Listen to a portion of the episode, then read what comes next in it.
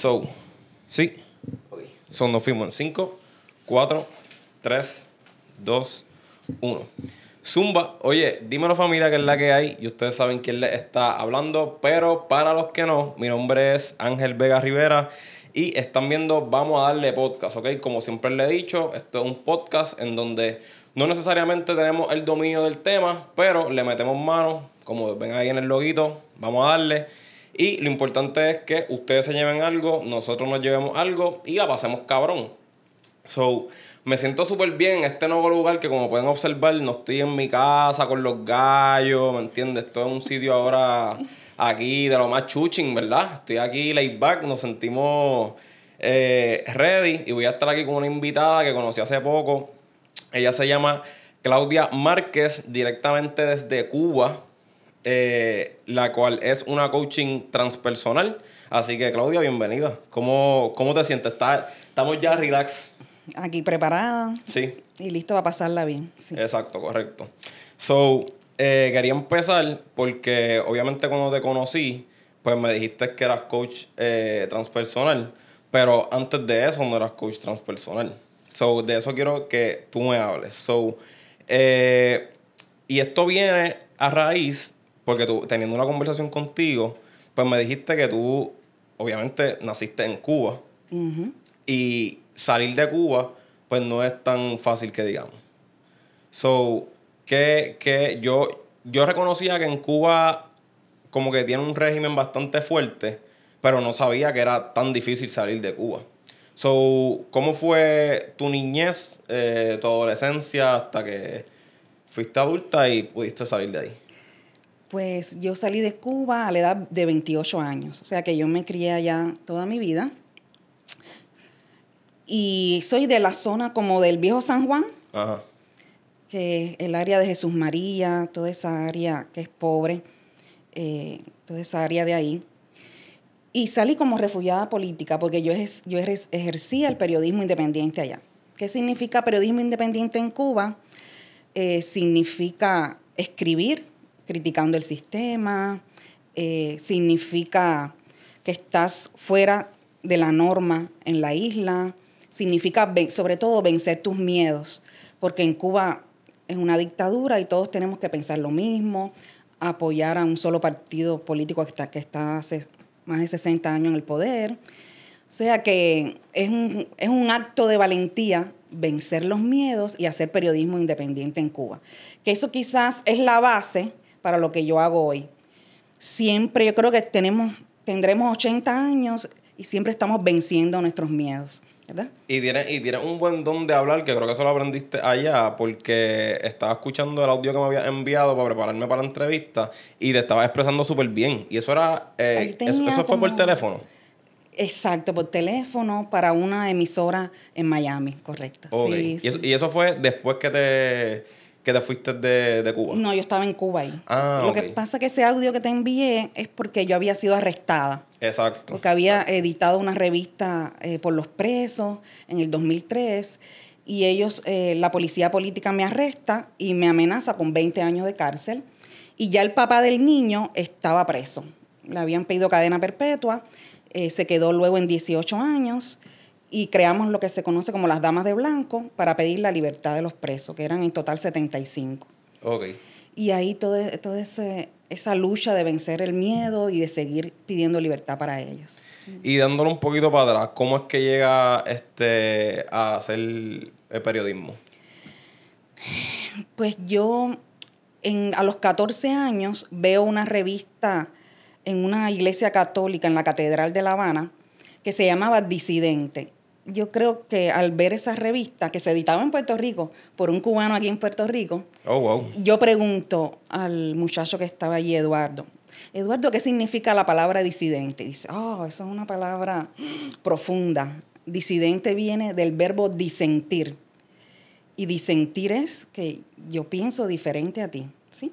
Entonces, en Cuba el disidente es alguien que expresa su propia voz y esa voz es diferente a la del sistema. Y eso está mal.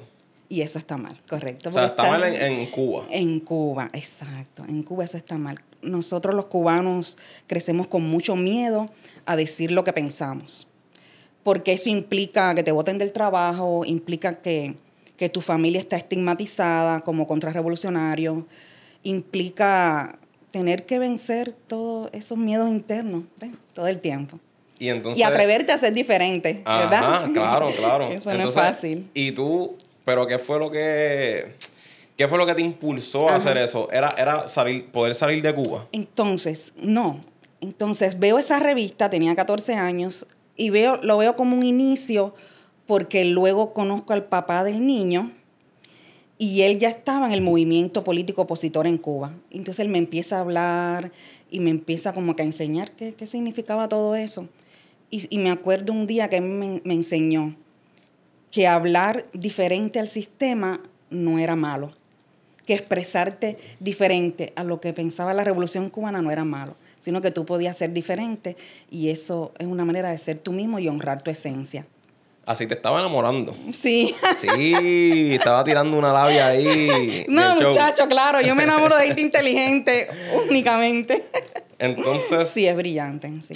Eh, ok, y luego de eso que te adentraste en. Exacto. Eh, empecé el, noviazgo con él y él, ¿verdad?, ejerciendo eh, su oposición política en Cuba. Y yo, como que a mí me llamaba más la atención, no tanto la política, sino el escribir de lo que pasaba en la isla. Entonces entrevistaba a gente que había sido preso político en Cuba, eh, gente que pensaba diferente, eso es lo que más me llamaba la atención. Entonces, como a la edad de 20 años, comienzo a hacer entrevistas, así como tú, entrevistar gente y logro dar con un grupo que dirigía un periodista y poeta cubano que se llama Manuel Vázquez Portal, que vive ahora en Miami y ellos eh, emitían artículos de opinión para el mundo entero, España, para la Florida, el área de la Florida, para Argentina. Y ahí empiezo a escribir y entonces él editaba los textos y se publicaban tanto en voz para radio como por escrito por internet. Esos eran los primeros inicios del internet. Del internet. Estamos hablando del año 2002, 2003, 2004. Ok. Y tú eras, tú, porque ¿cómo es que te empiezas a meter en problemas con el gobierno allá? ¿Era porque no había muchas personas que hacían lo que Exacto, éramos pocos, éramos pocos. Y al salir por internet, ya la policía política sabe lo que tú estás publicando porque ellos saben las páginas de los cubanos fuera de Cuba que apoyan a la oposición en la isla, que apoyan la prensa independiente, que, que apoyan al que habla diferente. Que eso allá es ilegal. Entonces, como en el 2003, el gobierno cubano crea una ley mordaza, que se conocía como la Ley 88, que condenaban a personas como yo, podían ser condenadas hasta 20 años de cárcel por escribir para medios extranjeros sobre la realidad que ocurría en la isla. Y ahí comienza esa historia. En el 2003, en marzo, cogen preso a 75 personas, entre ellos el papá de mi hijo mayor y empieza toda una historia de persecución, de lucha para que liberen los presos. Como a los dos años sale un grupo y él logra salir y pide refugio político en Suecia, Estocolmo, y yo vengo para Estados Unidos con el niño que tenía quizás ya siete añitos. ¿Y cómo, y cómo es que eso funciona? Que, ok, tú, tú sales de allá y ellos te dicen como que cuáles son las opciones que te da el gobierno. Es como que, mira, no puedes hacer lo que estabas haciendo ya o te vas de aquí no me lo dijeron directamente, pero en Cuba tú tienes pocas opciones.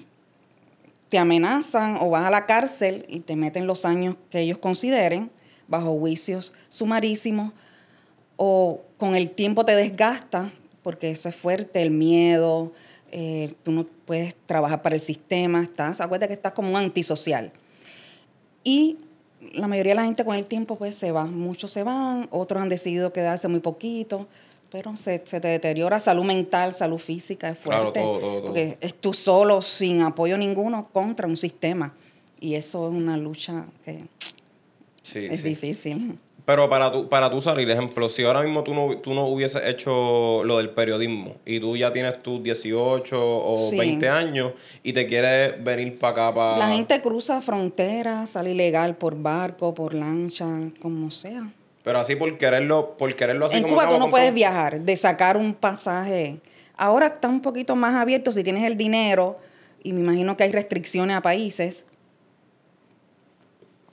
pero yo no viajé nunca hasta que salí de Cuba. Mi primer viaje fue a los 28 años que salí de Cuba, La Habana, Cancún, Miami como refugiada política. O sea, oh, no, no es que como aquí que tienes la libertad de sacar un pasaje y Sí, te fuiste. Sí. Te entregué lo que era.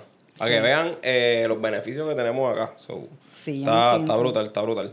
Y, ¿cómo, cómo te digo? Cuando, escuchando el audio que me había enviado, este, mencionaron que a tu mamá la metieron presa.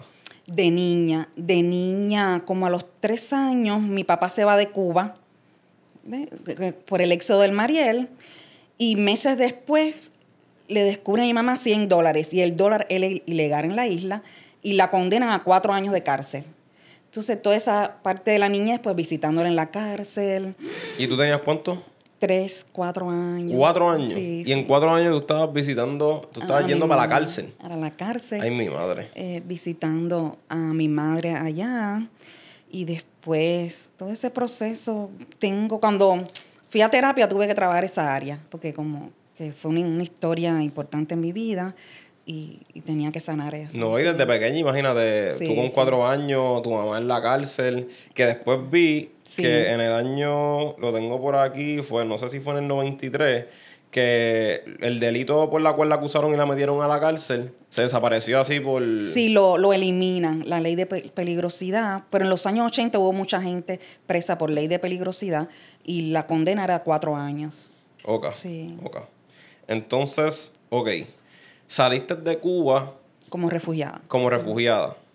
Y llegas a Miami. Y llego a Miami a casa de mi hermana ahí comienzo eh, esa incertidumbre de qué hago, quiero estudiar, porque en Cuba yo no había podido ir a la universidad. Había hecho cursos de periodismo de la Universidad de la Florida, de, Florida International University, pero era como a distancia, con los libros, todo eso, pero no había podido asistir a la universidad. Y mi sueño era salir de Cuba para hacer un doctorado en educación, ese era mi sueño. Porque yo quería, como que tenía eso en la mente siempre. Si salgo de Cuba es para hacer un doctorado. Yo pensé que iba a ir full a dedicarte otra vez a periodismo. No, porque aquí el periodismo como que no conocía la política y después yo decido venir a Puerto Rico a vivir, eh, me enamoro por acá y no entendía como que la política de acá y dije, no, periodismo aquí no va a ser mi área. O sea, yo siempre en el fondo voy a ser periodista porque el trabajo que yo hago ahora es hacer preguntas. Sí, sí, sí, O sea, que eso se te queda en el ADN y a ti te va a pasar igual. Eso se te queda como que esa... Hemos presentado. Exacto, queremos saberlo todo. Exacto, queremos saberlo todo. y entonces creo que el periodismo es una profesión base para cualquier profesión, porque te, te activas todo el área de investigación, el, arte de hacer preguntas, el interesarte por la vida del otro. Entonces, el periodismo es la base que te va a ayudar a diferentes profesiones en la vida. No lo había visto de esa manera, fíjate. Sí, Pensé sí, que. Como que yo lo veo así. Yo pienso en periodismo y lo veo como leer mucho. ¿Verdad? Sí. Ah, no. Escribir. Sí. Ahí mira todo lo que tú tienes escrito sobre mí ahí. sí, sí, literal. Tengo aquí, chacho. Tienes ahí este, como una tesis doctoral. Exacto, exacto. Eh, entonces, ¿cuántos años estuviste? A los 26 años te fuiste para Miami. Salgo de Cuba ya con 27, 27. 28, sí. Entonces, ¿cuánto tiempo estuviste en Miami? Poquito tiempo. Poquito. Unos meses ya después ah, vine para acá. Sí. Y empiezo a estudiar en la Universidad de Puerto Rico. Que ahí yo llego, tengo que hacer college board. Y yo, ay, Dios mío, ¿qué es esto? Ajá. Tú sabes, empezar de cero. Que hay un bochinche hace poco, no sé, no sé qué, en dónde ha parado eso, pero que supuestamente el college board lo van a quitar y yo tanto, tanto y yo que me Estudiar para eso y yo también. no fue tan alta la puntuación, de hecho, pero este, uno ahí fajándose para estudiar, entonces ahora, no, no, Exacto, no, no, yo creo que las oficinas cerraron y qué bueno, qué chévere. Eh, en Cuba le llaman pruebas de ingreso. Aquí era el College Board. Entonces, estudiar, hacer el College Board, entrar en la, en la UPR, que es nuestra alma mater. Exacto. ¿Y saliste bien de una en el College Board? Como que saliste Me dijeron, escoge la carrera que tú quieras. Oh, wow. Ojalá me hubiese dicho eso a mí. ¿Verdad, Missy? Aquí está Karen, la Missy, acompañándonos. Ahí tenemos, a producción. Sí, este, sí. Tras bastidores. Este, entonces, ok, me habías dicho que estabas vendiendo seguro. Después, exacto, hice mi bachillerato en, en el departamento de inglés, en un minor, un major que se llamaba Linguistics and Speech Communication, que yo creo que ya no existe, en la UPR, porque es como que esta mezcla un poquito de comunicación. El cubano viene con la ilusión de aprender inglés. Yo digo, bueno, me voy a meter ahí, la pasé fuerte. bueno, más o menos. más o menos. Pero fue fuerte, porque los profesores eran muchos americanos, de verdad. Entonces me graduó y digo, ¿qué yo hago ahora? Graduado de humanidades, pues no tengo nada. Y entonces mi hermana, una hermana que yo tengo que sí nació en Miami, era como que le había ido muy bien en el área de, seguro en AFLAC y ahí yo comienzo como seis años, siete, estoy en la industria de seguro. ¿Qué me ayudó esa industria? Eh, me ayudó a aceptar el rechazo, porque tú estás vendiendo. Te fortalece el músculo de la perseverancia, la industria de seguro. Es una industria fuerte, pero a la vez yo crecí mucho ahí y le agradezco mucho a yo saqué todas las licencias, em, licencias de incapacidad, vida, salud. Eh, fue una buena escuela, fue una buena escuela de perder tus miedos de nuevo. Volvemos ahí. Yo, yo pienso que en mi vida, una de mis áreas de trabajo ha sido vencer el miedo. Vencer el miedo al rechazo, vencer el miedo a pensar diferente, vencer el miedo a ser diferente. Y en el fondo, nada, conectar con tu esencia, ir para adentro. Dos cosas. La primera, eso es importante que ustedes lo escuchen porque personalmente yo tengo muchas amistades y también a mí, este, yo también como que cuando te rechazan, ya sea por un trabajo, por cualquier cosa que tú quieras hacer, uno se siente como que se acabó el mundo. ¿verdad? Se acabó el mundo, así como que me menospreciaron, algo así, pero este, uno, uno aprende, uno aprende mucho y, y, lo importante es que no se rindan, que sigan por ahí para abajo, porque si vas para 10 sitios en uno te van a decir que sí, por lo menos en uno.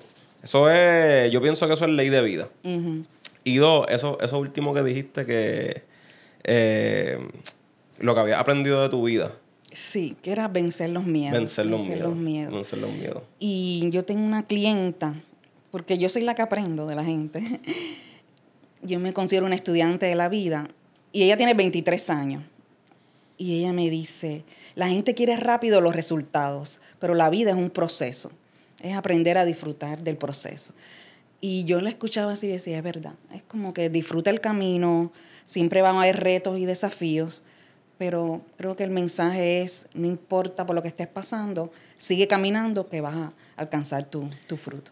Y cuando, cuando tú te diste cuenta eh, del proceso, me explico. Como que puede ser que pasaste, tan, ponle que tú te viniste a conocer con esa clienta que acabas de mencionar eh, hace poquito. Sí.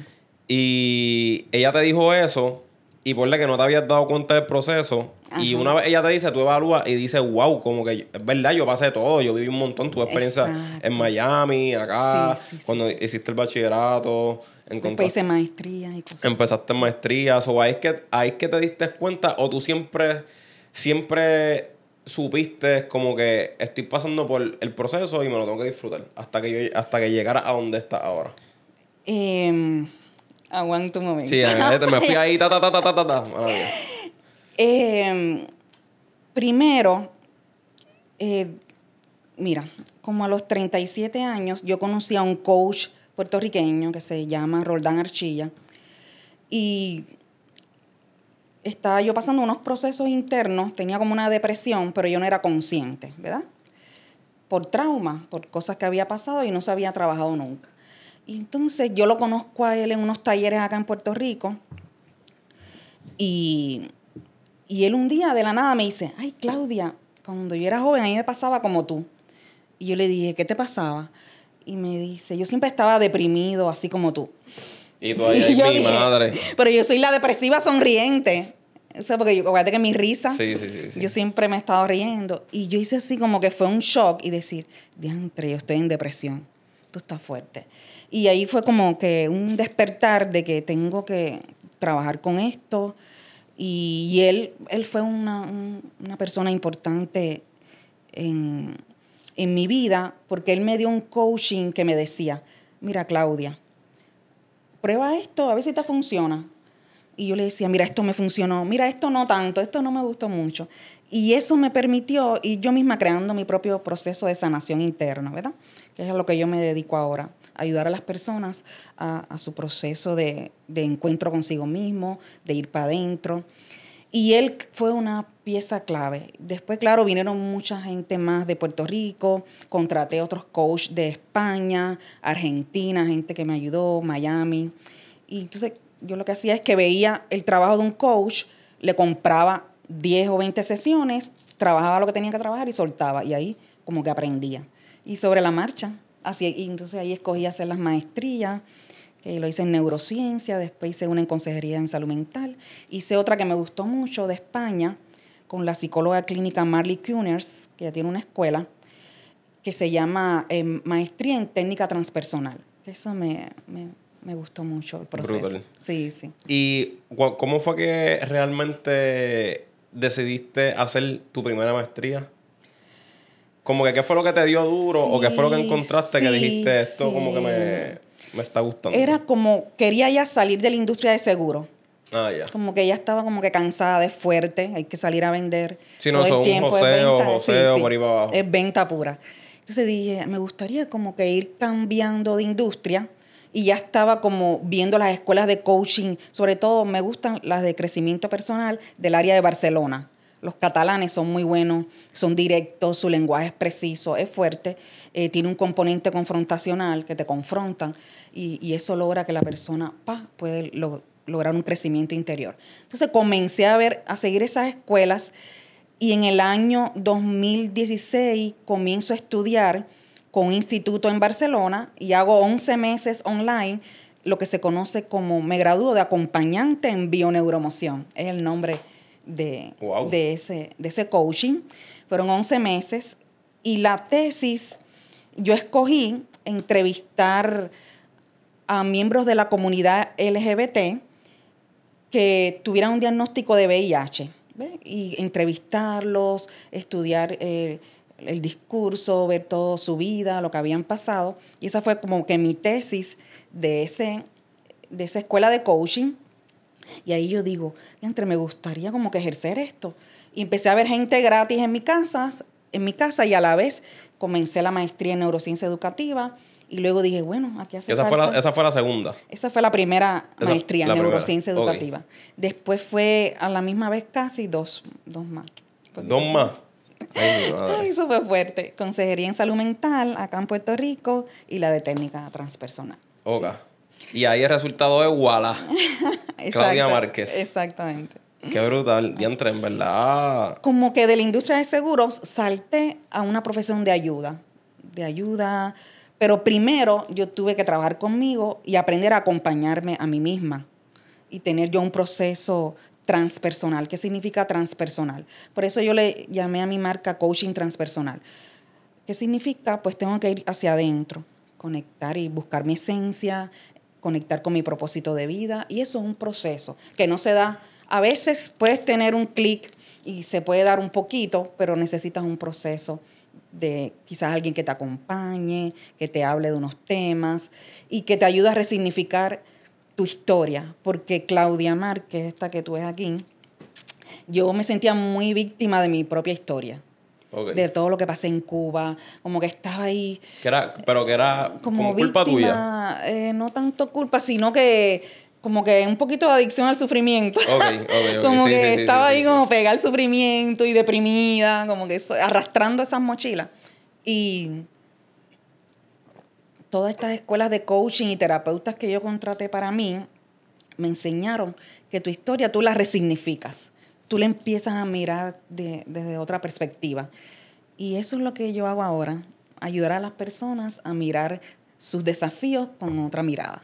¿sí? Brutal. Y, entonces eso, ese, ese proceso que aprendiste, como quien dice, a escucharte a ti misma mm. y, y, aprender de todo lo que habías pasado, reflexionar este, sobre eso, fue mediante el estudio el coaching. ¿Por qué? Espérate, me hicieron una trampita una amiga mía. Sí. Carlisa. Carlisa me lleva a unos talleres que se hacen en Puerto Rico. Tú me ah. avisas. No, estamos, estamos bien, estamos bien. En Puerto Rico, que los dirige eh, una coach que a mí, para mí es la mejor de Puerto Rico, me encanta, Anailda Arrojo de Armas. Y me lleva a estos, estos coaching que se llama Siente y Vive. Y me dice, no, no, eso es de liderazgo. Y yo estaba en una depresión brutal. Y, tú yo, entre yo de depresión a líder aquí ahora. Y yo dije, ¿cómo que de liderazgo? Y me dice, ya yo te pagué la entrada y tú vas para allá. Y yo dije, ay, Dios mío. Y yo fui, yo estuve tres días llorando, papá. Ay, Dios mío, Eso es bien fuerte. Porque es excelente, es una experiencia de autoconocimiento, es fuerte. Y estamos como 100 personas allí en Cataño, ta, ta. Y yo hago ese, ese, entrenamiento que, ¿verdad? Me ayudan mi amiga a, asistir. Y de ahí es como que yo digo, yo tengo que empezar a bregar conmigo, porque tengo mucha historia ahí sin trabajar. Entonces comienzo así de momento, compro ese libro que te regalé, que se llama, de del doctor Joe Dispensa, que se llama Breaking the Habit of Being Yourself, rompiendo el hábito de ser tú mismo. Y ese libro como que me hace clic y, y ahí tengo un cambio profundo en mi vida. Y a raíz de Joe Dispensa comienzo a meditar. Y comienza ese mundo de meditación en mi vida, de cerrar los ojos, conectar con mi cuerpo, ver qué es lo que estoy sintiendo, por qué lo estoy sintiendo, todos esos procesos de ir hacia adentro. ¿sí? Y nos vamos a coger ahora la, la primera. No me digas que yo llevo 28 minutos hablando. Sí, sí, muchacha, ya eso se fue a las millas. Yo te lo dije, yo te lo dije. No me lo dije. Estaba un poquito tensa ahí porque pensaba que esto se iba a ir más lento, pero muchachos, esto se va rápido. Eh, que, ok, so piensas para, para irnos a la pausa. Em, la importancia para tú hacer cualquier cosa en la vida, cualquier cosa, tienes que eh, escucharte a ti mismo, darte amor propio para entonces seguir adelante. Y sanar traumas, buscar siempre ayuda profesional. Y el coach es algo, el coaching es algo extra que tú buscas. El 99% de mis clientes ahora tienen su psicólogo y su psiquiatra. Yo trabajo otras áreas que es la toma de conciencia. Incluir la conciencia en todos los procesos que te ocurren y los entrenos siempre en mindfulness. ¿sí? sí, que eso es otra cosa aparte. Sí, exacto. Bello. Pues nada, ahí lo tienen. Nos vamos a tomar la pequeña pausita ahora, pero no se vayan porque volvemos rápido. Así que, zumba. Ok, so ya volvimos. Cogimos un breakcito ahí para botar, tú sabes, el estrés, como digo yo. Entonces, ok, entrando un poquito más al coaching transpersonal. Eh, mencionaste que eso es entrar básicamente a tu conciencia, ver los estados que han estado afectados para que así, ejemplo, si yo soy la persona que va hacia donde ti, pues le encuentre un sentido mejor a la vida, encuentre felicidad y pueda cumplir eh, mi objetivo. Sí, yo lo veo como es una invitación a que tú te observes a ti mismo. Eh, si fuéramos a definir conciencia, la conciencia es la capacidad de mirarte a ti mismo, de mirar lo que ocurre afuera, como una película se llama, en, inglés le dicen activar el observador. Cuando yo activo el observador, ya no soy un simple ser pasivo de lo que me ocurre en la vida, sino que yo observo. Yo observo todo lo que me ocurre. Trato de analizarlo, pero desde la conciencia, que yo lo veo también como más conexión con tu cuerpo, con lo que sientes. Es como que silencio también. Cuando tú entrevistabas a David Mota, que él menciona la palabra surrender, eso significa rendición. Y hay gente que llega con mucho problema, con mucho estrés, y se puede utilizar la rendición como camino. Y eso aquí no tiene mucha... Enseguida me cambió la cara, míralo.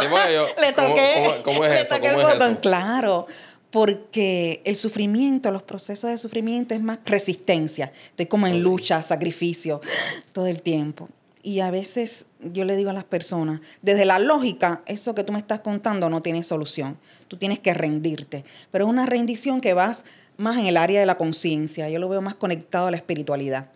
Es como que ríndete, no luches más, estás como en lucha, lucha, lucha, activando corajes, rabias todo el tiempo, angustias, yo, mucho llanto.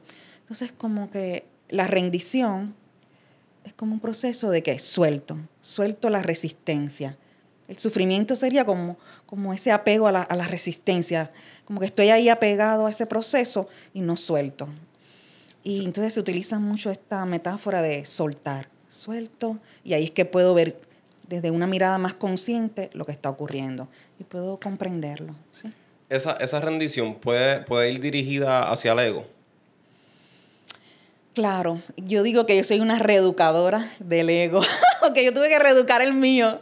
Para reeducar de los Exacto. El ego yo lo veo como esa unión de pensamiento y emoción que crea mi identidad. ¿Ve? Y en todo lo que son estas escuelas transpersonales y la base es la psicología transpersonal, esto viene de Carl Jung, el padre de la psicología profunda, todas estas escuelas sería eso, como que reeducar mi ego para que no esté todo el tiempo buscando culpables afuera de mi sufrimiento. El ego es, ah, vienen, ah, aquel es el culpable de esto que me pasa y siempre busco un culpable. O también en viceversa, yo soy culpable, me siento culpable de haber sido la madre que fui, me siento culpable en esta relación, yo tengo la culpa, la culpa es mía. Va como en dos direcciones, ¿ves? Dual, hacia afuera y hacia adentro. Entonces, lo primero que yo siempre, hay una sesión que trabajo la culpa.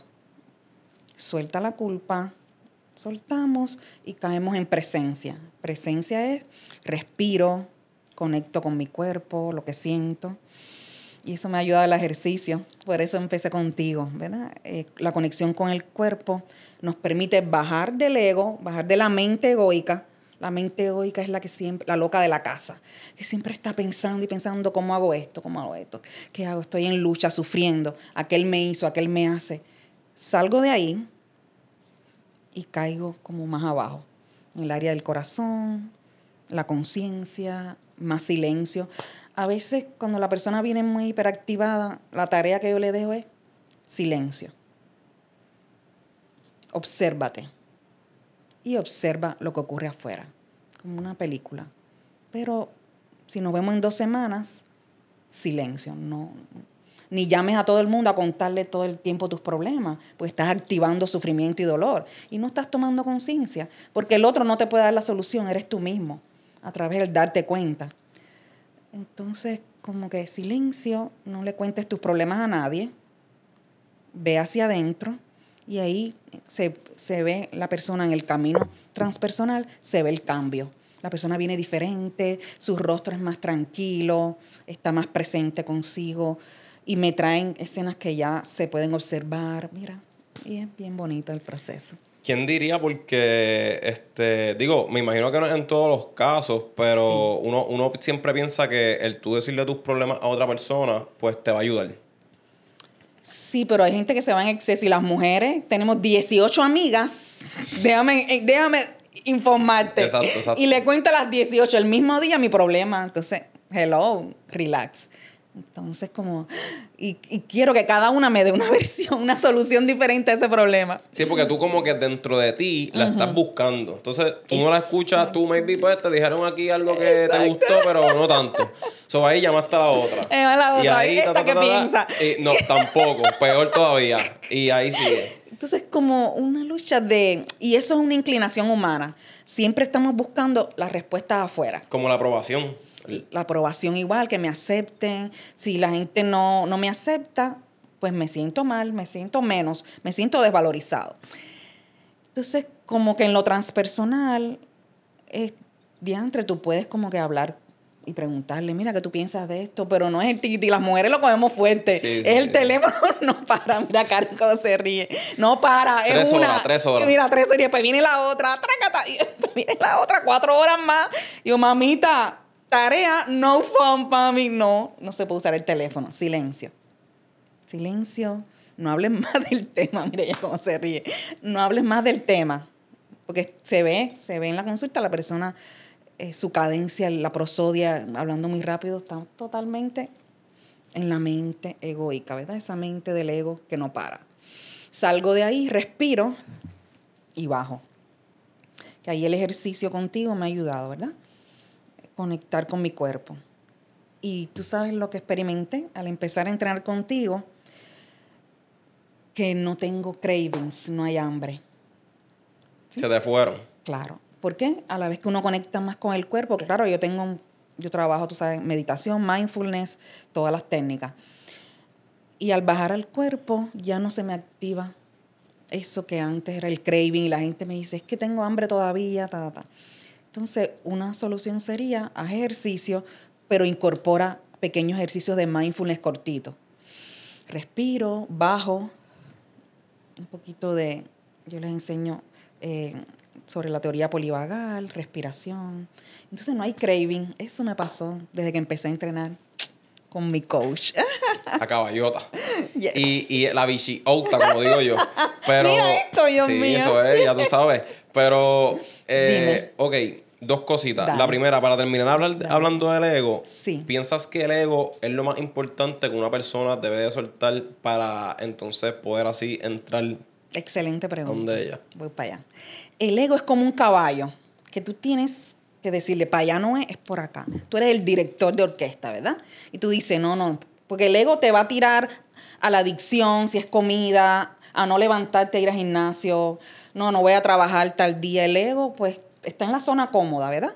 O estás apegado ahí a proceso de sufre, sufre, o esta pareja, y sigo ahí, y esta es la que yo quiero, ¿sí? Entonces, como reeducar el ego es reconducir ese caballo. Es como que coge el caballo y le digo, no, no, no, por ahí ya no es. Ahora es por aquí. Y ese nuevo camino del ego es un camino para mí de paz, como que paz interior, de calma. Eh, decía una coach argentina, Alejandra Casado, ella decía, cuando vivimos en calma, aumenta tu conciencia. Y eso ocurrió con el coronavirus. En el coronavirus todos estuvimos detenidos en la casa. Pues empezaron a llegar personas por Zoom a decirte, yo quiero trabajar amor propio. Eso no se veía antes. Uno en cinco mil. Después del COVID, tú estás detenido, pues algunas personas tuvieron un proceso de despertar de conciencia. De decir, diantre, ¿qué hago? Me siento mal, me siento triste. eh, ¿Qué sentido tiene la vida? La gente muriendo. O sea, fue fuerte al principio. Entonces, como nos detuvimos físicamente, tu conciencia va más lento, tuviste que parar y mucha gente lo aprovechó y, creció su, su conciencia y su ego tuvo que aprender a ir más en calma, más despacio.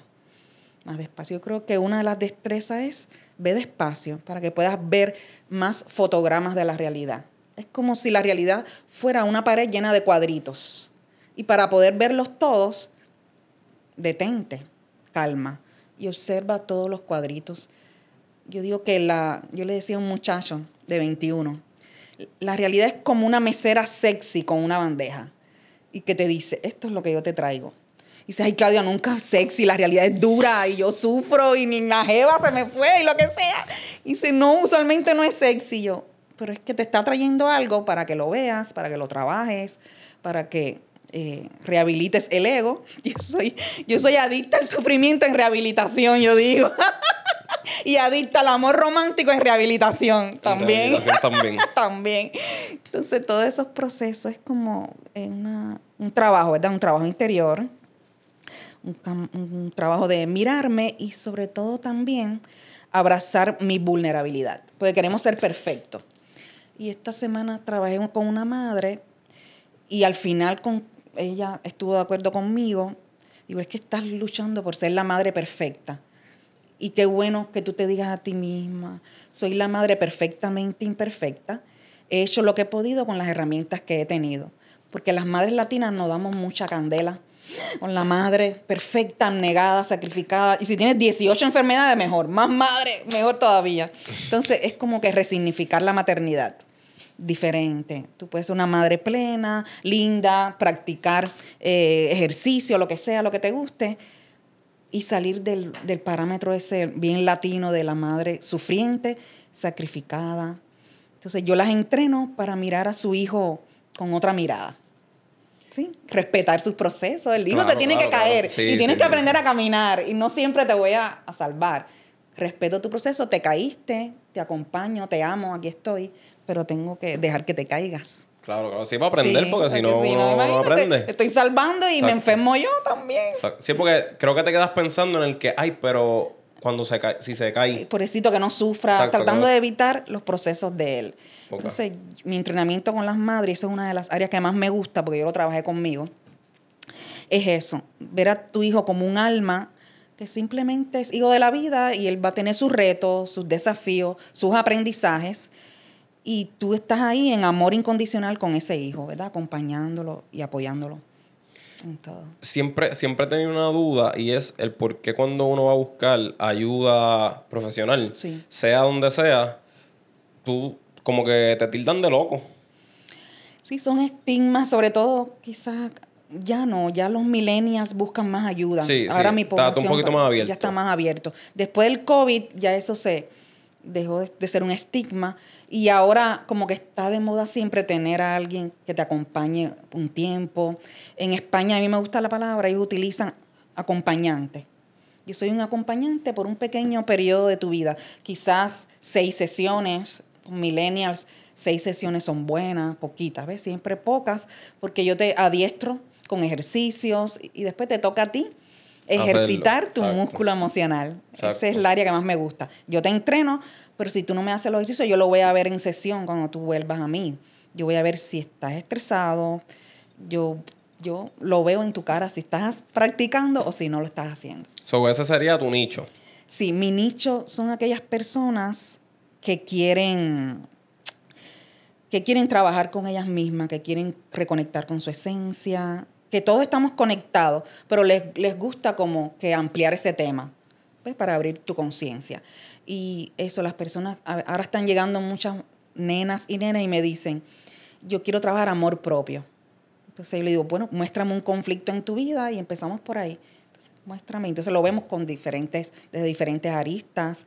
El, el coach es más empezar a ver las cosas desde otras perspectivas, hacer preguntas inteligentes, es bonito, es como un periodista, pero en un área de crecimiento personal.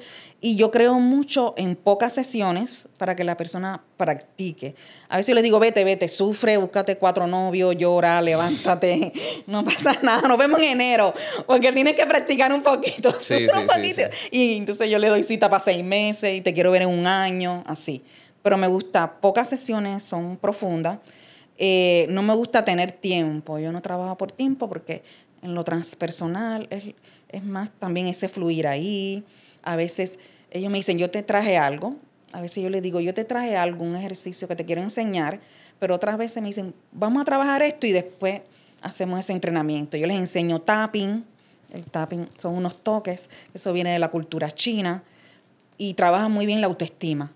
¿Ves? Toda esa área de autoestima. Y me encanta entrenar. Yo, yo, yo soy como una entrenadora. Eso me fascina entrenarte y que tú lo hagas por ti misma, a mí eso me vuela la cabeza.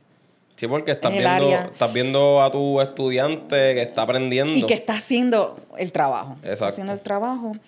Porque yo no te puedo garantizar quizás un despertar, porque eso es un proceso tuyo muy interno, pero yo sí sé que trabajando respiración consciente, técnicas de mindfulness, un poquito cortitas meditaciones, quizás bien pequeñitas, silencio, mucho silencio, yo sé que las personas, pues, se ve el cambio.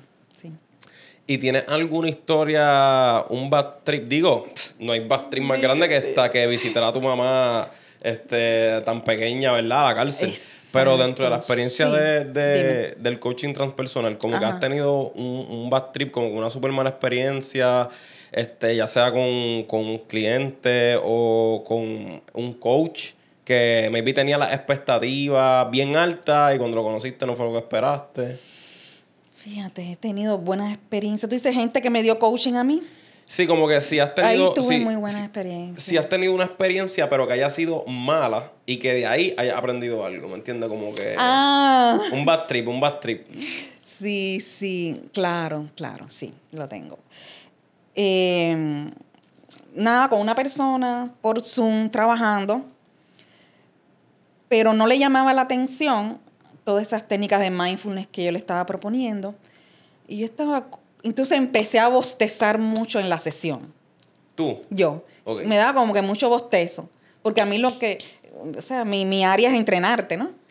Entonces, ya como me pasó como en dos sesiones, yo dije, ¿pero qué me pasa? ¿Por qué bostezo tanto? Mira que yo Si se supone que el que está bostezando era él, o yo. No, no, y me yo bostezando y bostezando. Y le pregunto a una de mis entrenadoras, digo, mira, me está pasando, ella es experta en trauma, en MDR, un genio, puertorriqueña. Digo, mira, me está pasando eso. Y me dice, tienes que chequearte tú. Mira a ver, mira a ver por qué tú no la estás aceptando a ella de manera incondicional. Porque tú no la puedes aceptar.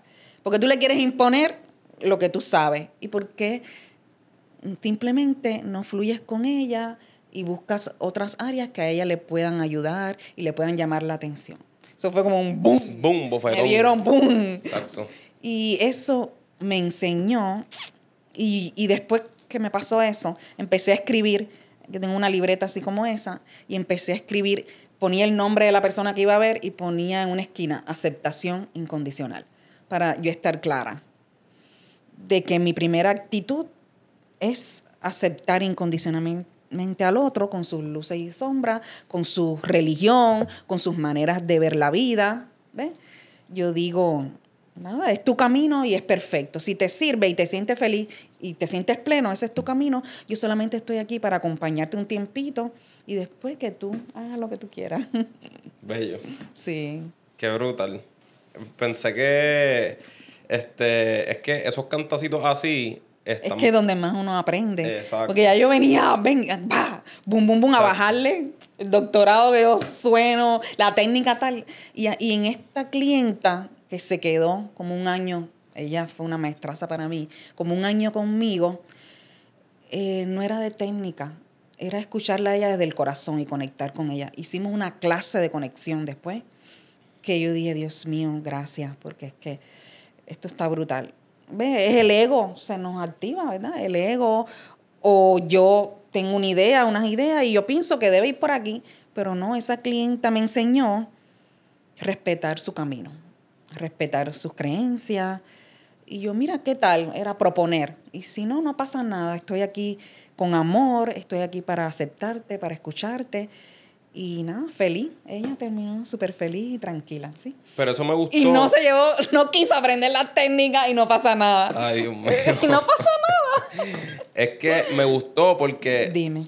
Mediante, aunque, ¿sabes? Tú reconoces, tú estudiaste, ya tú, tú eres una profesional, pero reconociste que había algo mal y buscaste ayuda.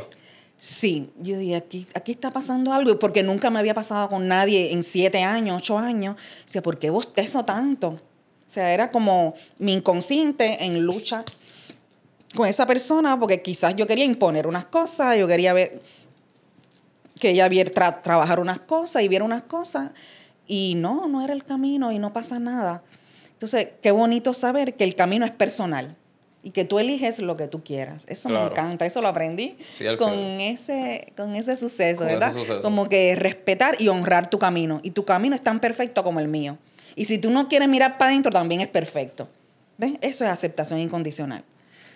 Yo tengo esos mejores amigos que, que son la voz del autosabotaje, que te dicen, Claudia, ¿tú te has dado cuenta que a no todo el mundo le interesa mirar para adentro?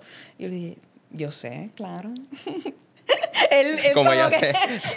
mira, él es la voz de mi autosaboteo. Y yo le digo, claro, yo sé. Pero a mí viene gente que quiere mirarse, ¿verdad? Y nada, es como una conversación abierta. Eh, las personas que vienen a veces han tenido experiencia, me dicen, quiero probar esto y quiero escucharte. Y nada, nos conocemos, trabajamos poco tiempo, a no ser que la persona insista que se quiere quedar más tiempo.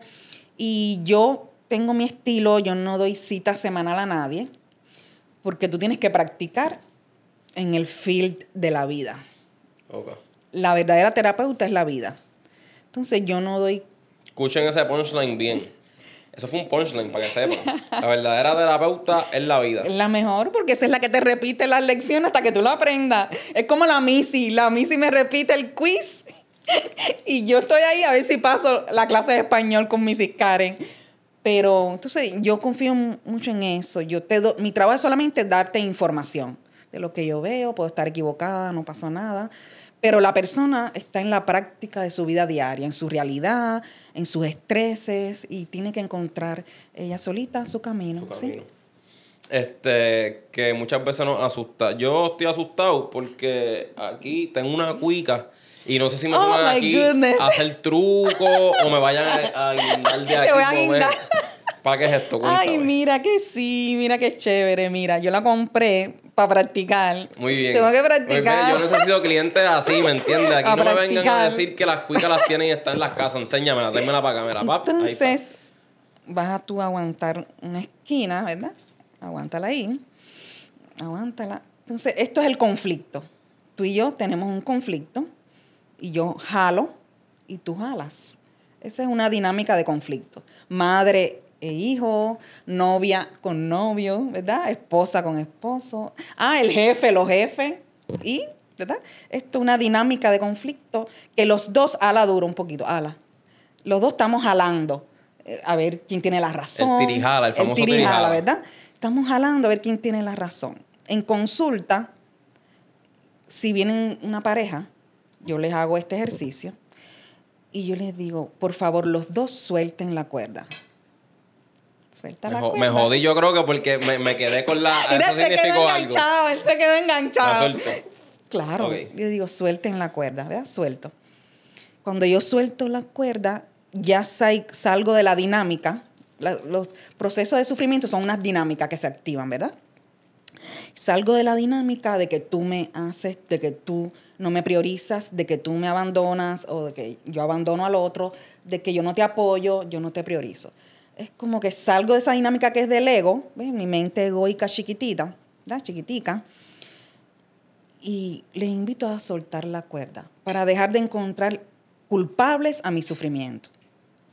Entonces yo los invito, ¿están dispuestos a soltar la cuerda? Porque si no, estamos aquí 20 años para resolver esto. Entonces hay que soltar esto primero. Eso es rendición, yo me rindo. Yo me rindo, Claudia, porque en este problema de pareja yo no sé qué hacer. Y esa actitud también la tiene el otro. Yo no sé cómo se soluciona esto. Entonces vamos trabajando ahí los tres juntos. Yo solamente los acompaño, eh, les enseño a autorregularse emocionalmente, como desarrollar inteligencia emocional. Eh, y después ellos van a vivir su dinámica, pero van a empezar a responder diferente. Y en el momento que él te dice algo y tú sientes el malestar, detente ahí. Respíralo, haz silencio y toma conciencia qué pasa, cómo te sientes tú. Y eso tú me lo vas a traer en la próxima consulta. ¿Ves? Es como llegar al núcleo del conflicto. Porque si no, se queda todo en un abstracto. Y, y sigue lo mismo. Y a veces vienen y estamos dos horas y no saben decirme qué les pasa. Porque está en pensamiento muy abstracto. Y tengo que aterrizarlo a la realidad tienen que ponerme un ejemplo porque yo no entiendo. ¿Entiendes? Sí, un ejemplo ahí. Concreto, en esta escena, ¿qué pasó? Ah, que ella me dice eso. Ay, sí. Pero llevamos dos horas a veces y no saben bajarme el conflicto. No me lo saben explicar, no saben qué les pasa. Estamos aquí, pero. Y puede ser por el ego. Tienen que soltar el ego. reeducarlo. Exacto, reeducarlo. Porque mira, el ego me permite estar aquí hablando contigo, te permite a, a, ti hacer lo que tú haces y destacarte en tu profesión. El ego es bueno, o sea, es parte de nuestra naturaleza. Pero es como que ese caballo cerrero me lleva y me desboca al río, o yo le digo, no, ahora es por aquí. Yo soy la que mando ahora. Sí, eso sería reeducarlo y eso me gusta. Reeducar el ego, claro, ese es el trabajo transpersonal. Yo reconduzco. Yo nunca utilizo la palabra controlar emociones ni ego, no. A mí el control no me gusta. Porque yo fui muy controladora. Uno controla, quiere controlar, entre comillas, los procesos de la vida, los hijos, 20 mil cosas, 20 mil situaciones que pasan. Entonces, yo utilizo la palabra reconducir yo reconduzco mi emoción, yo reconduzco mi ego. Me gusta más, es más suave, es como una danza. Reconduzco, suelto la cuerda, ¿sí? Todo eso. Pero queremos controlar, queremos controlar y, y algunas cositas tú puedes controlarla, pero me gusta más como ese fluir. Eso es transpersonal, dejar ir, fluir, es como una danza con la realidad, con la vida, que es la verdadera terapeuta. Claro. ¿Sí? Eh, nos queda un minuto treinta. Voy a tomar una pausita rapidito para hacer las últimas preguntas y acabamos el podcast. Así que no se vayan de ahí, porque esto está, ¿me entiendes? Este es el verdadero masacote de Vichy Out, así que nada, vamos para allá. Zumba. ok, so ya llegamos a la última parte del podcast. Eh, aquí voy a hacer, yo siempre hago como unas preguntas finales a todos mis invitados, pero eh, antes de que yo tenía aquí unas características anotadas de, lo del coaching transpersonal, a ver si estaban bien, que te a preguntar. So, el coaching transpersonal trabaja eh, corporal, mental, emocional y espiritual. Correcto. Básicamente. Sí, todas las dimensiones, porque somos seres multidimensionales. Entonces se trabaja cada área, cada área, conexión con el cuerpo. Y lo que viene ahora, en esta época hacia adelante, y yo quiero para mi futuro formarme en esa área, yoga sensible al trauma, o sea, ir más al área del cuerpo. Porque las personas que, que, conectan bien con su cuerpo, pues sanan más rápido. lo que es sistema límbico, la parte de emociones, como que se asienta tranquilo. ¿sí? Duro. Pues qué bueno, las tenía bien el caballote. Yo estaba asustado, yo dije, las puse mal. Sí, no, estaban perfectos. sí, sí, sí, ok. Duro. Entonces, eh, ¿cómo podemos hablar? Es que aquí, tras bastidores, estábamos teniendo una conversacióncita de, de par de cosas. Pero una de ellas es cómo, cómo tú lidias cuando tú, cuando a ti te juzgan. O tal vez porque estás buscando el sentido de aprobación y no te lo dieron.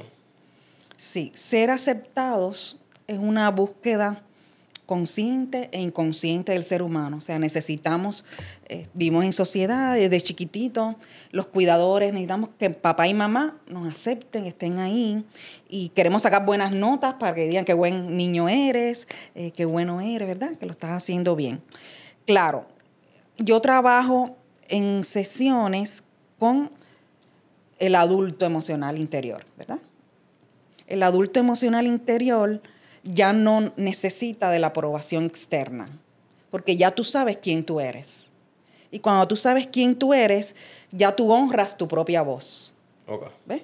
Ya tú estás seguro de quién tú eres, qué es lo que tú quieres, cuál es tu propósito, qué es lo que te apasiona.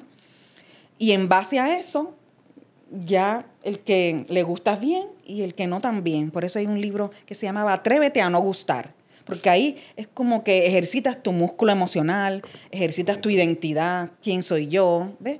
Y también trabajo, la identidad es un ente psicodinámico que se transforma. Hoy tú eres esta persona que está acá, pero en 10 años tú vas a tener unas experiencias de vida, tú vas a pasar unas cosas y tienes una identidad más fortalecida, eh, te puedes inclinar hacia otras profesiones también. Yo cambié mucho de profesiones, periodismo, agente de seguro, eh, yo soy maestra frustrada, ¿sí? Porque lo que yo hago es enseñar en, las sesiones, yo te estoy enseñando algo. O sea, eso es mi frustración, mi trauma, maestra. Entonces es eso, como que adiestrarnos eh, en esa área. Y en este proceso, eh, como que tienes gente que te desea el mal, como que enemigos. Mm, no, no los he visto. Deben estar por ahí quizás, ¿verdad? Eh, bueno, el gobierno cubano, fíjate que yo, ah, no, yo no, puedo entrar a Cuba. y yo estoy en la lista de mercenaria del imperialismo a mucha honra y con mucho orgullo. Yo me siento orgullosa.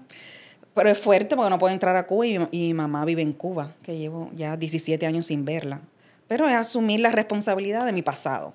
Yo estuve en política, ahora tengo ese proceso de que no puedo entrar a Cuba. Eso se llama el adulto. Si me dejo llevar por la historia, eso es en cama, sufriendo 30 años en Puerto Rico porque no puedo ir a Cuba. Y cuando voy de viaje me viran para atrás, o sea que no puedo entrar a Cuba, estoy en la lista famosa que ellos dicen que hay una lista, como de 200 personas que no pueden entrar a la isla. Entonces, eso yo creo que una de las áreas más importantes del ser humano es abrazar sus luces y sombras, abrazar todo ese caos que tú eres. Nosotros somos un caos un caos interno de pensamientos, emociones. Eh, tenemos nuestros vacíos espirituales, nuestros procesos de, búsqueda interior. Entonces es abrazar todo eso. Todo eso que tú dices, soy un desastre, abraza. Abraza todo eso y ahí reconectas con toda esa locura en el loco interior. Yo trabajo el arquetipo del loco interior. Solo cuando integras ese esa locura, ¿verdad? Es que eres completamente cuerdo. ¿Sí? Sí. Integrar ese caos. Y antes, antes de terminar eso, eso me está bien curioso. Cuando tú das tus secciones o cuando estabas aprendiendo a hacer esto de coaching transpersonal, es importante el cómo tú manipulas la voz para hablarle al paciente. No es manipular, es autorregular. O sea, yo me trabajo con respiración antes de empezar una sesión, porque yo tengo que estar presente. Porque yo puedo estar aquí al lado tuyo, pero estoy pensando en qué te voy a responder. Entonces no estoy presente. Estoy en la loca de la casa hablando, ¿verdad? que quiere quedar bien ante un público, que quiere ser aceptada, ¿verdad? Pero si yo estoy respirando, conectada conmigo, mi voz baja, ¿verdad? Estoy, estoy en presencia, acompañándote y lo que tú me preguntes, que salga lo que salga. Eso en el proceso terapéutico es vital. Porque si no, yo estoy montada en el ego y me pasa lo que me pasó con la clienta, ¿verdad? Me pierdo.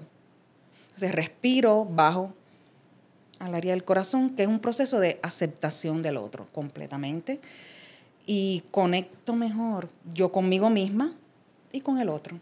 Este acompaño, ¿ves? Sí, es que, es que como que la, tonalidad como que relaja, como que, ah, que... sí, hay gente, y lo descubrí en la pandemia, que tantas sesiones por Zoom, y una clienta me dijo, es que yo vengo a escuchar tu voz, pero yo, yo me preparo.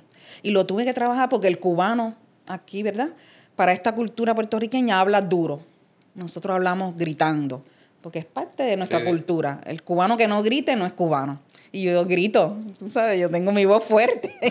yo tengo el masculino en mí, ya tú sabes, a mí se me activa Fidel Castro.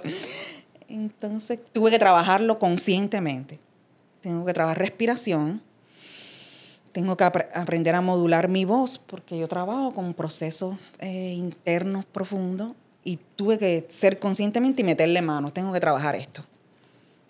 Y súper logré algo que me parecía imposible, que es neutralizar bastante el área emocional, estar tranquila, presente, más en neutro. ¿sí? Algunos clientes que son más matemáticos, yo les digo, estate en 0.0, tu centro. Las que le las matemáticas, a mí sí. 0.0.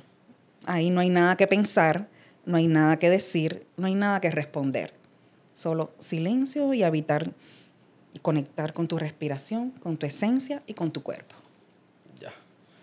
Eso está. Eso está, Dame la mano. Eh, eso está de Vishiouta. Este, nada, voy para las dos preguntas rapidito y ahora cerramos el podcast. La primera que siempre hago, ¿qué le diría eh, Claudia del presente a Claudia del pasado o viceversa? Mmm, qué lindo. A la Claudia, ay, yo me emociono con eso, está fuerte espérate. a la Claudia del pasado, wow, confío plenamente en ti y sé que eres fuerte y que vas a poder vencer todos tus miedos. Lindo, lindo. ¿Sí? Y este, ¿qué les recomienda finalmente? ¿Qué les recomendaría a cualquier persona, ya sea que quiera ejercer la profesión que está haciendo, ya sea que quiera ser entrenador personal, quiera ser vichy out en la vida, ¿ve? que quiere triunfar?